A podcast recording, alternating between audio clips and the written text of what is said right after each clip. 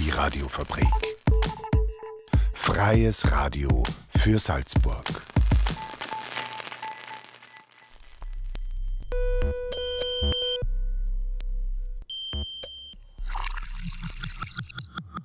Unerhört. Der Infonahversorger auf der Radiofabrik. Jeden Donnerstag um 17.30 Uhr. Radiofabrik.at slash unerhört. Schönen Abend, willkommen auf der Radiofabrik zu Unerhört, eurem Infonahversorger. Norbert Pania Mikro, Servus. Folgende Themen gibt's heute bei uns. Die Kraft der Musik. Wie gesund ist eigentlich das Singen und was macht es mit unserer Psyche? Dazu gibt es einen Beitrag von Melanie Eichhorn. Umgang mit Verschwörungsgläubigen. Wie kann man mit Leuten umgehen, die an Verschwörungstheorien glauben? Journalistin und Expertin Ingrid Broding gibt dazu Hilfestellungen. Und autofreier Geisberg.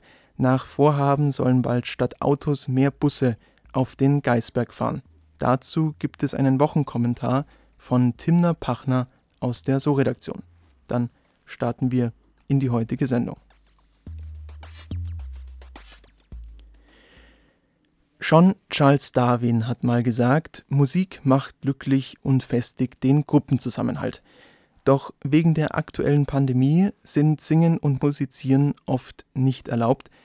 Unterricht Singen im Chor, das ist aktuell nicht möglich. Das kann aber auch Auswirkungen auf unseren Körper haben. Was genau das Singen und Musizieren in unserem Körper und in der Psyche auslösen kann, hört ihr im folgenden Beitrag. Redakteurin Melanie Eichhorn hat die Gesangspädagoginnen und Profisängerinnen aus dem Salzburger Tennengau, Magdalena Brenland und Martina Matur gesprochen. Am Anfang war Musik. Oder war es die Sprache?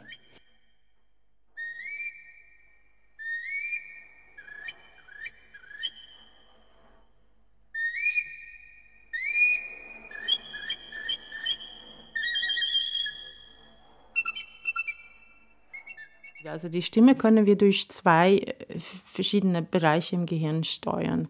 Äh, entweder ist es das Bewusste, was wir normalerweise tun, wenn wir reden, aber auch das emotionale limbische System. Also es hat zwei Zugänge.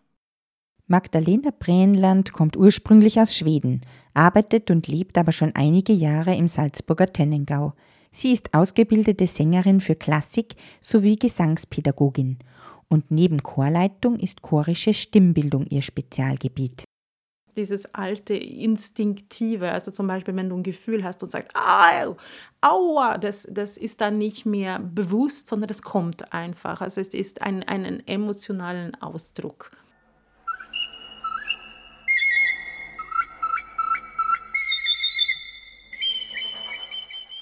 Singen und musizieren tut gut. Und Juhu! Das lässt sich auch wissenschaftlich beweisen. Denn wenn man sich näher mit dem Thema beschäftigt, findet man zahlreiche Wissenschaftler, darunter viele Gehirnforscher, die sich mit dem Thema Musik im Zusammenhang mit der Entwicklung des Menschen auseinandergesetzt haben. Einig sind sich alle. Musik ist ein wichtiger Bestandteil der Gehirnentwicklung und Gesundheitsförderung. So fanden beispielsweise Wissenschaftler in einem Institut für Musikpädagogik in Frankfurt heraus, dass Singen vor Erkältungen schützt und das Immunsystem stärkt, denn wer singt, der atmet tief und gleichmäßig, was den Körper mit wertvollem Sauerstoff versorgt. Und jedes Mal, wo du den Bauch loslässt, das machst du sehr gut, stell dir vor, dass du auch den Brustkorb öffnest dabei.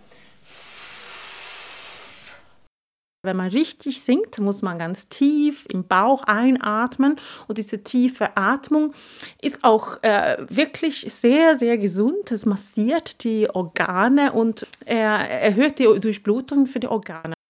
Beste Anregung des Lymphsystems erreichen wir ebenfalls mit dem Singen. Denn alle Muskeln des Halses und ein großer Teil der Kopfmuskulatur werden beansprucht genau, Dass du da auch, du ich, ich weiß, du, du du hast da äh, das Gefühl, dass das nicht genug ist. Aber das ist genug. Also nicht, nicht mit ein bisschen Druck geben, sondern. Was interessant ist, dass das Sprachzentrum und die musikalische Zentrum in zwei Teilen vom Gehirn sitzen. Das heißt, dass Menschen, die nicht mehr sprechen können durch Alzheimer, die können manchmal singen. Und das ist natürlich sehr interessant. Waterpower, Sunrise, such den Klang, diesen, diesen ähm, äh, schwungvollen Klang, den, die aus der Resonanz herkommen. So. Ich lege sehr viel Wert darauf, auf die tiefe Atmung und dass man da auch die Belastung, die, die Kraft von den Kehlkopf wegbekommt. Eine Stimme ist immer auch eine eigene Visitenkarte, ob am Telefon oder im persönlichen Kontakt. Gleichzeitig ist die Chorstunde auch ein nachhaltiges, regelmäßiges Stimmtraining für alle Sprechberufe.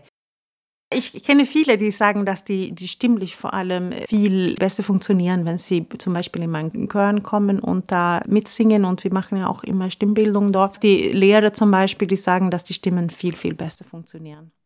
Jeder soll mitmachen, auch der, der glaubt, er könne nicht singen. Ich glaube, es gibt sehr, sehr viele Menschen, die glauben, dass die nicht singen können.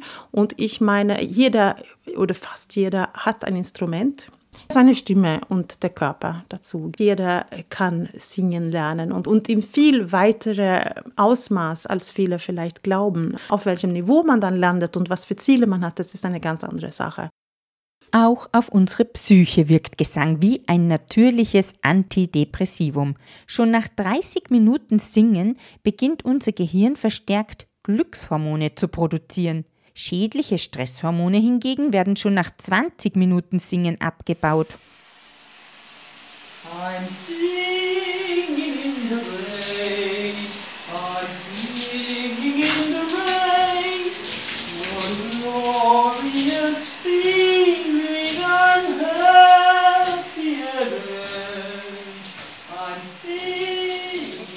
kann man nicht mit einem Satz sagen. Das ist äh, was vielleicht was Geheimnisvolles auch, was gerade da so glücklich macht. Es hat natürlich mit dem erhöhten Atem, so wie man bei Sport auch macht, aber das hat auch mit den Tönen, die plötzlich dann klingen und den Ausdruck. Ja, vielleicht ist es so eine Art Kanal der Gefühle und gleichzeitig diesen Klang. Darüber hinaus fand der Musikpsychologe Karl Adamek heraus, dass Menschen, die in Chören singen, durchschnittlich lebenszufriedener, ausgeglichener, selbstbewusster und klüger sind als Nichtsänger und Sängerinnen. Klüger? Warum klüger? Dazu Martina Matur.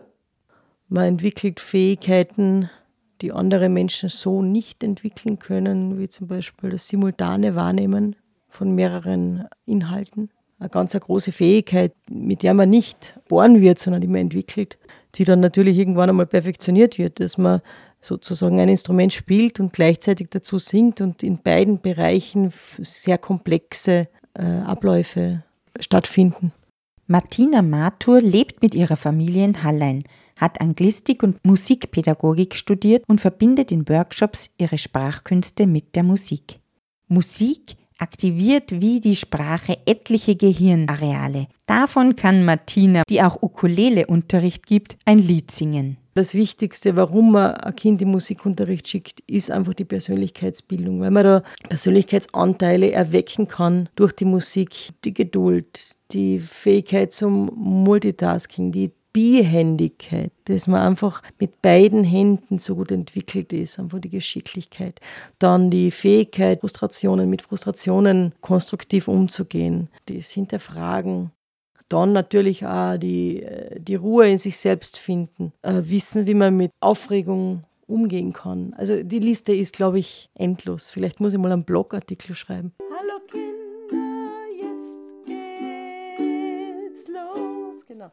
So war das. Laut Gehirnforscher Manfred Spitzer gehen durch die Fokussierung auf neue Medien viele Fähigkeiten verloren. Soziale Kompetenzen nehmen ab. Man ist einfach grundsätzlich einmal entweder verklemmt nach einem Fehler, man verkrampft sich, man verspannt sich, wird frustriert oder, oder eben grantig und wütend. Merkt man bei den Kindern immer wieder. Damit umgehen zu lernen, dass man das eben nicht soll, dass man wertfrei halt einfach das probiert und entspannt in das hineingeht, dass man den Fehler dann akzeptiert und dann einfach nochmal macht, das Tempo anpasst, ein bisschen sich distanziert von den eigenen Emotionen und die eigene Frustrationstoleranz lernt, bewusst anzuschauen. Das ist einfach ein sehr langer Prozess des Übens und dass Eltern dann immer sagen, ja, das Kind, das muss einfach Spaß machen, wenn es nicht Spaß macht, und dann, dann, dann tun wir das gar nicht oder dann hören wir gleich wieder auf. Das, das ist es nicht. Das macht nicht immer Spaß. Das ist oft, der Schweinehund ist oft so groß, der im, im eigenen Inneren bellt und sich laut macht und sagt, nein, das tust du jetzt nicht und so, weil man einfach nicht hinschauen möchte, weil es mit dieser Frustration zu tun hat.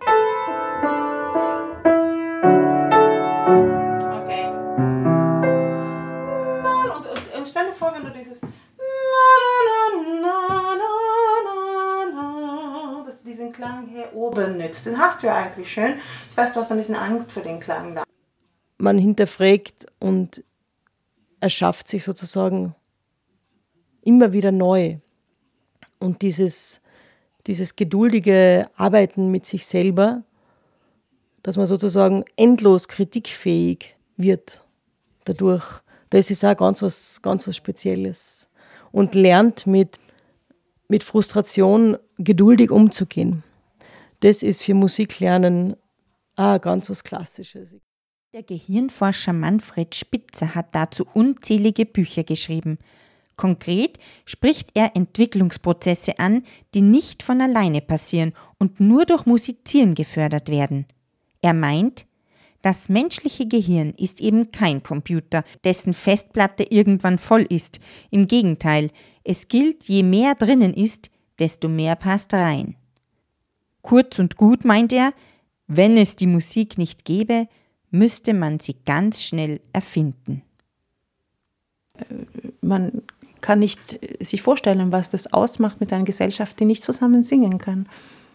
Insofern ist es äh, für mich auf jeden Fall systemrelevant. This little light of mine, I'm gonna let it shine.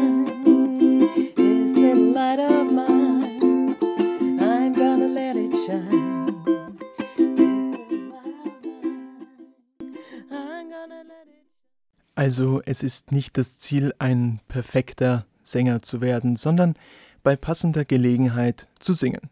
Denn es gibt wohl nichts Einfacheres als Singen, um glücklich und gesund zu bleiben. Gleich geht's weiter mit Verschwörungsgläubigen, vorher aber noch Musik, das Stück Da draußen von Sarah Lesch.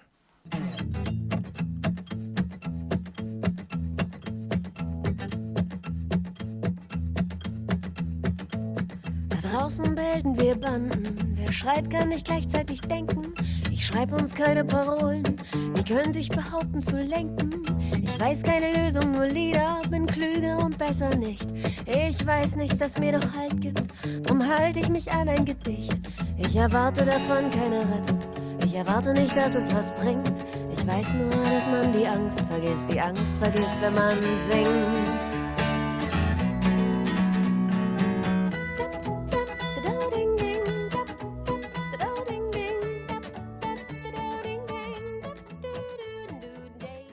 Das war Sarah Lesch mit Da draußen Willkommen zurück zu Unerhört. Es ist leider so, gerade durch die Corona-Pandemie nehmen auch sogenannte Verschwörungstheorien zu. Immer öfter kann man dabei auf Personen treffen, die radikal andere Ansichten zu diesem Thema haben. Das kann auch unter Freunden oder in der Familie passieren. Was dann? Gemeinsam reden fällt da oft schwer. Damit hat sich auch die österreichische Kampagnenorganisation Aufstehen beschäftigt. In einem Online-Workshop kam die Journalistin und Expertin Ingrid Broding zu Wort, wie man am besten mit Verschwörungsgläubigen umgehen kann. Redakteurin Raffaela Enzenberg hat für euch die wichtigsten Infos zusammengefasst. Laut dem Amerikanisten Michael Butter gehen Verschwörungstheorien davon aus, dass erstens nichts durch Zufall geschieht, zweitens, dass alles miteinander verbunden ist und drittens, dass nichts ist, wie es scheint. Welche tragischen Auswirkungen Verschwörungserzählungen haben können, zeigte sich schon in einigen europäischen Ländern. 5G-Masten wurden angezündet, weil sie angeblich den Coronavirus verbreiten. Auch wurde bereits Gesundheitspersonal angegriffen. In Wien sind vor kurzem hunderte Rechtsextreme mit Verschwörungsgläubigen auf die Straße gegangen. Dabei wurde auch ein Versicherungsgebäude gestürmt und ein Wachmann verletzt. Verschwörungsmythen gewinnen durch die unsicheren Krisenzeiten immer mehr Zuwachs. Die Expertin Ingrid Brodnik erklärt, wieso. Das Attraktiv an Verschwörungserzählungen ist, dass sie zu die große Erklärung oft auch den Schuldigen hat.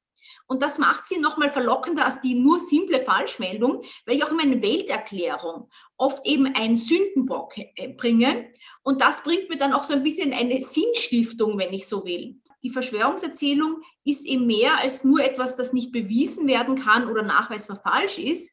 Es ist so die große Erklärung für alles Mögliche. Verschwörungsmythen sind deshalb so erfolgreich, weil sie emotionalisieren, meint Brodnik.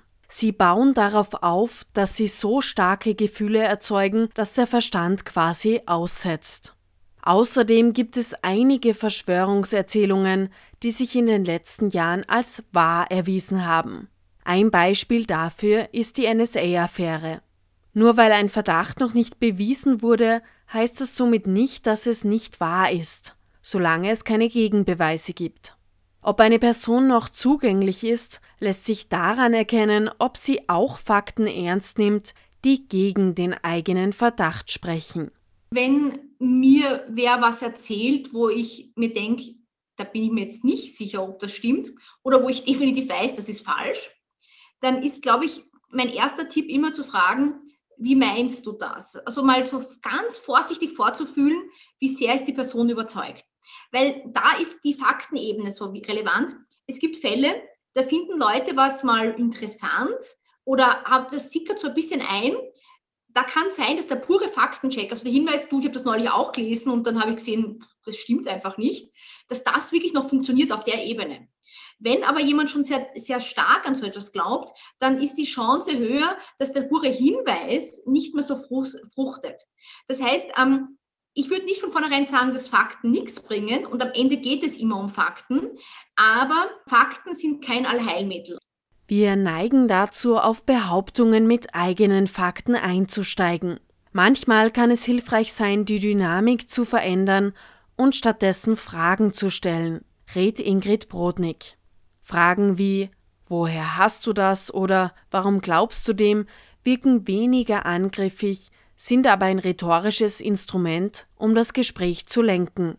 Bestenfalls beginnen die Personen dann selbst, die Mythen zu hinterfragen, wenn ihnen Antworten fehlen. Was aber tun, wenn Personen dafür nicht mehr zugänglich sind? Was tun, wenn die eigenen Eltern plötzlich daran festhalten, dass man am Mund-Nasenschutz ersticken kann und durch die Impfung unfruchtbar wird? Eine wirklich perfekte Antwort, glaube ich, gibt es nicht. Ich gebe ein Beispiel. Es ist so, dass wenn Menschen zunehmend in so ein Denken reingeraten, dann ist es manchmal so, dass sie nach einer gewissen Zeit zu zweifeln beginnen und dann habe ich Chancen. Aber dazwischen kann es eine Phase geben, wo ich, auch wenn ich eloquent bin, nicht wirklich rankomme ich habe eben erzählt, ich habe mit einer Verschwörungsgläubigen gesprochen, früheren Verschwörungsgläubigen, und die war zwei, drei Jahre wirklich aktiv in der Szene. Und ich glaube, das war auch eine schwierige Zeit für ihre Familie. Ähm, aber sie hat mir erzählt, ihre Familie hat trotzdem war wichtig, weil die haben ihr gezeigt, ich lasse dich nicht fallen, ich lasse dich nicht los. Ihre Schwester hat zum Beispiel immer wieder durchaus kritisch nachgefragt, hat gefragt, Meinst du wirklich, dass alle Medien gleichgeschaltet sind? Sie hat dann aber auch schon noch Zeit mit der Schwester verbracht und wo sie dann auch gar nicht inhaltlich über die Sachen geredet haben, sondern einfach nur einen schönen Tag miteinander verbracht haben. Und sie mir erzählt, das war auch als damals hilfreich, wenn man verschwörungsgläubig ist, dann sieht man überall Muster. Das heißt, man sieht überall einen Beleg. Und so ein bisschen Normalität erleben kann sogar ein bisschen gut sein, wenn man aus diesem Denken rauskommt. Es gibt aber keine Garantie, dass dieser Denkprozess nach eintritt. In der, beim Beispiel der Frau war es so, dass so Irritationen passierten. Sie hat gemerkt, dass sehr viele Ideen in dieser Szene rechtsextrem sind, was nicht ihre Ansicht war. Und da ist sie so schrittweise durch den Zweifel herangewachsen. Und dann hat sie eines Tages einen Faktencheck gelesen und es für möglich gehalten, dass der stimmt. Eine Gesprächsbasis mit Verschwörungsgläubigen innerhalb des engsten Familien- und Freundeskreises ist gut und wichtig. Gleichzeitig ist es genauso wichtig, dass man bei ständigen Grenzverletzungen über eine Kontaktreduktion nachdenkt und eine professionelle Beratung in Anspruch nimmt. Um eine komplette Abschottung zu verhindern, gibt Brodnik den Tipp, bei Diskussionen schrittweise vorzugehen. Viele misstrauen vor allem Mainstream-Medien. Statt zu versuchen zu beweisen, dass der führende Journalismus auf der Welt gut ist, sollte man auf eine konkrete Aussage eingehen und bei einem Faktencheck ein Medium verwenden, das näher am Denken der Person ist. Weitere Tipps sind, Ängste ernst zu nehmen und sich auf das Wesentliche zu fokussieren. Immer, immer überlegen, was ist denn die dahinterstehende Angst? Und die mal, ich würde die Ängste von Menschen ernst nehmen, aber in der Sache widersprechen. Das heißt, nicht hämisch auf die Angst einer Person eingehen, sondern die Angst ernst nehmen und sagen, ja, ich finde auch, man muss natürlich sich ernsthaft auseinandersetzen. Und ich merke, du liest total viel zum Thema. Was sagst du denn dazu? Das heißt, der, die, die Gefühle dahinter ernst nehmen, aber in der Sache widersprechen. Und auch generell in diesen Themen, man ist so ein bisschen wie das Kaninchen, das auf die Schlange starrt und total gelähmt ist. Und ich würde empfehlen, wenn ich weiß, in meiner Familie sind diese Impfmythen so weit verbreitet, dass ich vor dem Gespräch mir überlege, was ist das Wichtige, das ich eigentlich sagen will. Das kann sein, dass Impfungen eigentlich eines der wichtigsten Instrumente sind, um Krankheiten zurückzudrängen. Dass wir extrem viele medizinische Erfolge in den letzten Jahrzehnten äh, gemacht haben. Oder eben, dass das Coronavirus eine reale Gefahr darstellt. Dass in ab einer gewissen Altersgruppe wirklich eine hohe Infektionssterblichkeit vorhanden ist, aber auch, dass Jüngere Nachwirkungen haben können. Und indem ich, ähm, indem ich das eigentliche Problem betone, ist die Chance höher, dass Leute verstehen, warum die Impfung existiert. Auf den Corona-Demos in Wien spricht Ingrid Brodnik auch immer wieder mit TeilnehmerInnen, die früher die Grünen gewählt haben und jetzt gemeinsam mit Rechtsextremen demonstrieren. Das ist vor allem deshalb möglich, sagt Brodnik, weil diese das Gefühl haben, dass gerade etwas sehr Schlimmes passiert. Die sogenannte Plandemie. Ein gemeinsamer starker Außenfeind, gegen den man kämpfen muss. Darum würde ich empfehlen, dieses Gefühl von Feindstrukturen möglichst mh, mm, aufzuweichen, zu sagen, zum Beispiel, wenn ich mit meiner Familie so einen habe, der auch solche Ansichten hat, das klar wird, du, ich bin nicht dein Feind. Wir sind das vielleicht nicht einer Meinung, aber wir können darüber diskutieren. Weil je mehr ich in eine Feindsstellung reingehe, und es ist aber überhaupt nicht leicht vermeidbar, je mehr das passiert, desto mehr ist auch die Gefahr, dass man dann überhaupt nicht mehr ins eigene Lager schaut.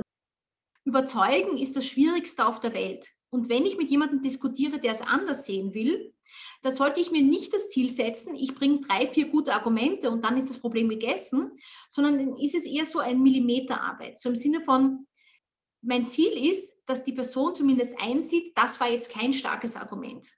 Dann wird sie zwar noch immer sagen, insgesamt sehe ich das anders, aber so schrittweise Erfolge, die sind bereits Erfolge. Und wenn jemand ähm, partout die Welt anders sehen will, kann es manchmal schon Erfolg sein, wenn auch nur für eine Sekunde der Hauch eines Zweifels da ist. Das ist extrem wenig, aber manchmal kann der Hauch eines Zweifels zu größeren Zweifeln heranwachsen. Zu hören war die Journalistin und Expertin im Umgang mit Verschwörungsgläubigen Ingrid Broding, ein Beitrag von Raffaela Enzenberg.